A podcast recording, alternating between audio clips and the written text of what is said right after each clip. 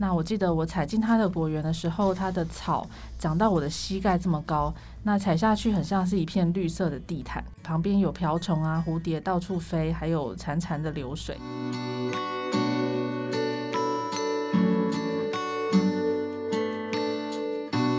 欢迎大家收听合作社官方 Podcast 节目《生活采 Small Talk》，我是主持人叶立翔，也是合作社产品部的课长。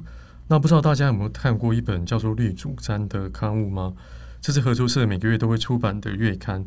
那这个月刊已经出版持续非常久的历史，但是大家知道月刊的内容是如何产生的吗？我们这次特别邀请到企划部推广课的同仁于晴，就让他来告诉我们月刊编辑的秘密吧。Hello，于晴。Hello，立翔，各位听众，大家好，我是合作社《绿主张》月刊的主编黄于晴。哎，于晴，我知道我们的刊物一开始是从月刊的形式发行，据说现在已经到两百多期了呢。哇，讲到这个问题，要回到历史的长河里面去。绿主张月刊呢，我们的创刊号是在二零零三年的十月独立发行。我会讲独立发行，是因为现在大家熟悉的绿主张月刊，在一九九九年那个年代，曾经跟主妇联盟环境保护基金会发行的。主妇联盟绿主张合刊就是一起出版，后来二零零一年呃创设了，所以绿主张月刊就独立出来，变成合作社的代表刊物。那我们合作社之前还有其他的刊物吗？哦，有哦。其实，在合作社二零零一年创设以前，就是前传共同购买时期，也发行过好几种刊物。例如，一九九三年到一九九九年之间，我们有发行一本叫做《生活者主张》这个刊物。那它的形式很可爱哦，它是黑白印刷的小报纸，然后是双月出刊。然后还有另外一份我知道叫做《情报小站》，这个也很可爱，它是手写的 POP，然后看起来就是很有人情味，上面还会有插画。那这些可爱的刊物呢，其实都是为了希望社员可以更了解什么叫做共同购买，那也是记录我们合作社自己的历史。那还有一点很重要的是，绿主张月刊的编辑经费来源其实是来自社员每年缴交的年费，所以呢，大家要像爱护自己的孩子一样爱护这个刊物哦。诶，那于晴，我很好奇的是，那如果不是社员的话，那应该要去哪里看到刊物的内容呢？那我这边工商服务一下，那习惯看纸本的朋友，最方便的方式就是你到站所买东西利用的时候，顺便拿月刊，还可以节省寄送费，还有信封袋的印刷费。那如果你家里离站所比较远，不常去实体站所的话，也没关系，我们可以邮寄到府。那如果你可以接受看电子档的朋友呢，合作社官网可以下载每一期的 PDF 来看，也很方便哦。那如果你不是社员，还没有加入合作社的朋友也想看，我们在全台湾有将近六十个咖啡店、友善餐厅，还有社区据点，你都可以找到绿主张月刊。那详细索取的据点呢，可以上主妇联盟合作社的官网查到哦。哦，那我非常好奇的是，那这份月刊的内容是怎么设定的呢？熟悉合作社的朋友都知道，我们关心很多很重要的议题，比如说呃本土粮食自给率啦。那我们也一直都在推动非基改运动，呃食品添加物减少，然后减硝酸盐，然后畜牧水产的永续生产、计划性消费等等等等很多重要的议题。那月刊我们会用各种创意、很多元的形式来制作报道，用大部分的人都可以看懂的方式把它呈现出来。那另外还有一个很重要的是搭配季节，就像农业观念里面说的适时适种。那我们会在合适的季节制作相关的农产的报道，比如说像八九月有文旦啦，那秋冬可以介绍柳丁啦、苹果。那冬季也是蔬菜盛产的时候，所以我们也可以报道蔬菜种植的过程。那夏天有竹笋等等等等。然后，另外像是比如说九月开学啦、四月儿童节等等，跟我们的社活生活很息息相关的节日，有时候我们也会搭配做相关的报道。哇，那内容听起来相当的丰富。那里面有没有比较受社员欢迎的单元啊？那就是我们食谱单元主妇食堂啦。那用合作社的优质食材做料理，很实用吧？哎，立翔，听说你每天下班回家都会做晚餐呢？有机会可以邀你上这个主妇食堂的单元吗？啊，我会努力让自己的厨艺精进，希望有朝一日有机会可以参加。一言为定哦。好的。哎，那我想请教的是，合作社其实有举办大大小小的活动，那关于这些动态的事情也会刊登吗？嗯，绿主张月刊是代表合作社的一本刊物，所以报道合作社重要的政策跟动态是一定要的啦。那所以像是呃有重要的政策上路啦，举办大型活动或是年度重要的大事件的时候，我们都会配合这个时间点去做报道。那另外，其实我们自己是消费合作社，但其实还有很多各式各样的合作社，比如说信用合作社啦、储蓄互助社、产销合作社等等等等，这些都是合作社。那还有像每年七月六号是国际合作社日，我们也会在这个时间制作合作社相关的报道。那除了上面的主题之外，有没有比较生活化或轻松化的主题呢？哦，有哦，因为我们希望可以跟社员的生活更靠近，所以像现在我们有一个单元叫做“站所的散步”，那由编辑哎，就是我本人啦，我带路，然后去介绍站所附近的景点啦，跟有趣的店家，那也会访问就是站长的工作甘苦谈，希望读者对站所。跟周边觉得嗯更亲切，那所以下次去外县市的站所，你就知道附近在地有什么好吃好玩的啦。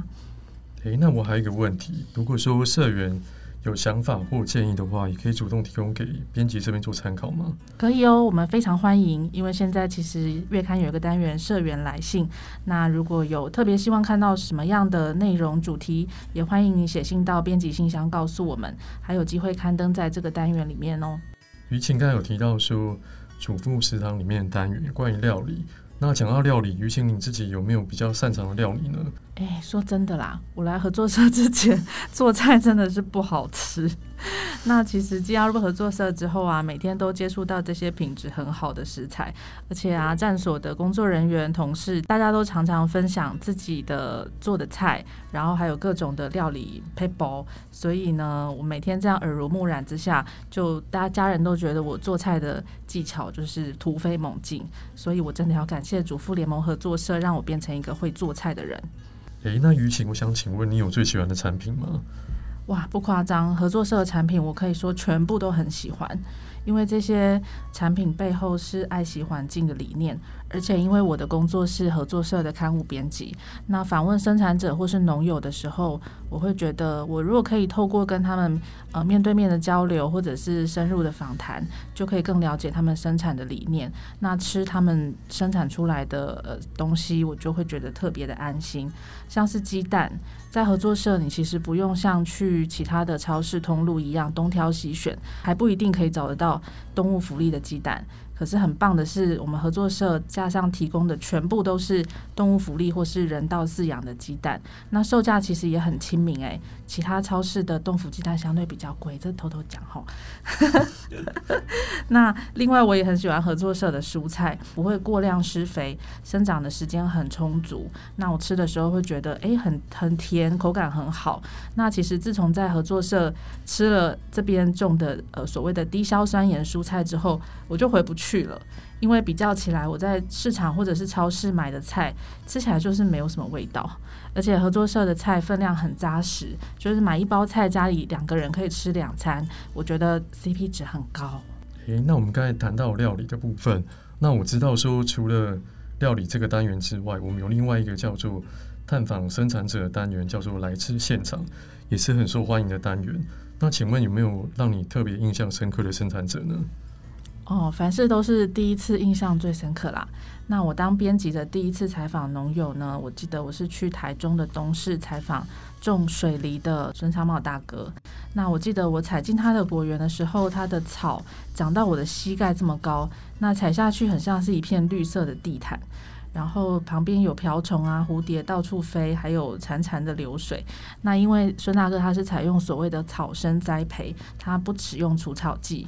然后他种出来的水梨非常非常的好吃，我到现在都还记得。那于晴有访问过我们合作社很有名的农友红香大姐吗？哦，有啊，我记得我去访问他的时候，其实内心很激动，很像是看到偶像一样。因为以前在新闻上看过他参与湾宝反土地征收运动，然后上街头抗争的样子。但是我当我跟他讲话的时候，我就可以感觉到，哇，她真的是一个女侠诶，就是她的个性非常的坚毅。然后你可以感觉到他对土地的感情非常非常的深厚。那其实当年合作社也一起加入声援湾宝农民的行列。然后后来在大家一起的努力之下，终于后来成功的保留了湾宝社区的农地，也才有后来每年六月的湾宝西瓜节，很多社员都会包车去参加。那其实我觉得真正去到现场跟农友生产者面对面的交流，跟在电脑前面呃看到的事情是不一样的。所以我还蛮喜欢去现场采访的。那今年是很特别的一年，因为刚好是合作社的二十周年。那于晴，你在合作社服务也有一段时间，那你觉得你个人受合作社影响最深的是哪一个部分呢？哦，我在合作社服务四年多了，那有一个很明显的改变，就是我买东西变得很龟毛。应该是说，对自己购买的东西的原料成分来源，我会呃更有意识的去挑选。那除了希望让自己健康之外，也希望可以尽量符合环保永续的原则，或者是说至少可以减少对环境的冲击。那比如说，我会看呃产品上面的成分表，比如说呃酱油是不是纯黑豆酿造啦？那豆制品的黄豆原料是来自哪里呀？然后呃加工品使用的添加物会不会太多等等。那比如说像刚刚提到的鸡蛋，如果是我自己买的话，我就希望买动物福利鸡蛋，用我自己小小的力量支持有理念的生产者。哇，那听起来我跟于晴的想法刚好是比较不一样。我反而是买东西变得没那么的龟毛，因为一般我在外面买东西，其实我对于外观卖相非常的在意。那来合作社之后，我知道说这些农作物也好或蔬果也好，是农友辛勤耕作出来的结果，我反而就是。即便是卖相没那么好，我反而也能接受。哇，那听起来月刊编辑真的过程花了非常多的心思，也非常感谢编辑群，也谢谢所有观众的收听。那我们下次再见。